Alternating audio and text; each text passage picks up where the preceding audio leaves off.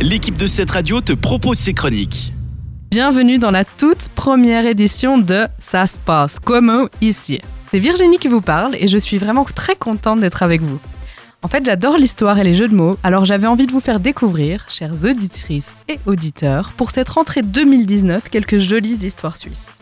Histoire d'apprendre des trucs locaux d'hier et d'aujourd'hui. Prochain arrêt, Berne. Next halt, Berne.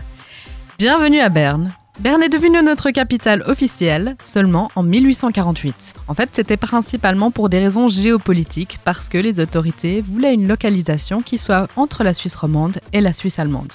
Même si, avouons-le, c'est pas tellement à côté de chez nous non plus. Mais alors, moi je me suis posé la question, où était notre capitale avant 1848 Parce que finalement, ça fait un petit peu tard. Et bien en fait, elle était un peu partout et nulle part.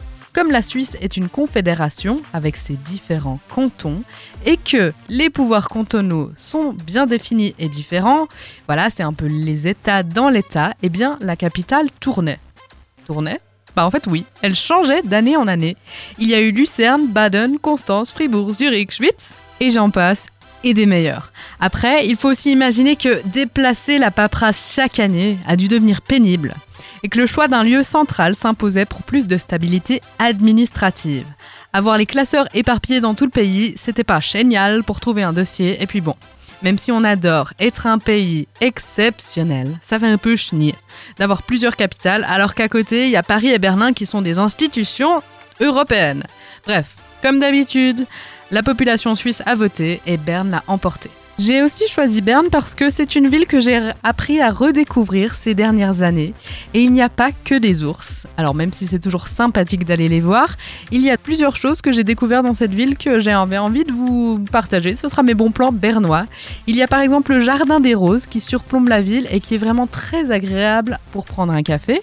Et ce que j'ai vraiment apprécié cet été, notamment avec euh, nos canicules, c'est deux endroits différents qui sont deux endroits gratuits et publics. On a les bords de l'art au qui sont vraiment à 10 minutes à pied de la gare et la piscine publique gratuite qui s'appelle Weierli que je vous recommande cordialement. Et puis, admettons-le, même si on adore Lausanne, se retrouver devant le palais fédéral, moi ça me rend quand même assez fier d'être suisse. J'espère que cette première édition de Ça se passe comme ici vous a plu et je me réjouis de vous retrouver la semaine prochaine, même heure, même endroit. D'ici là, tout de bon c'était une des chroniques de cette radio. Retrouve-la ainsi que bien d'autres en podcast sur notre site cette radio.ch.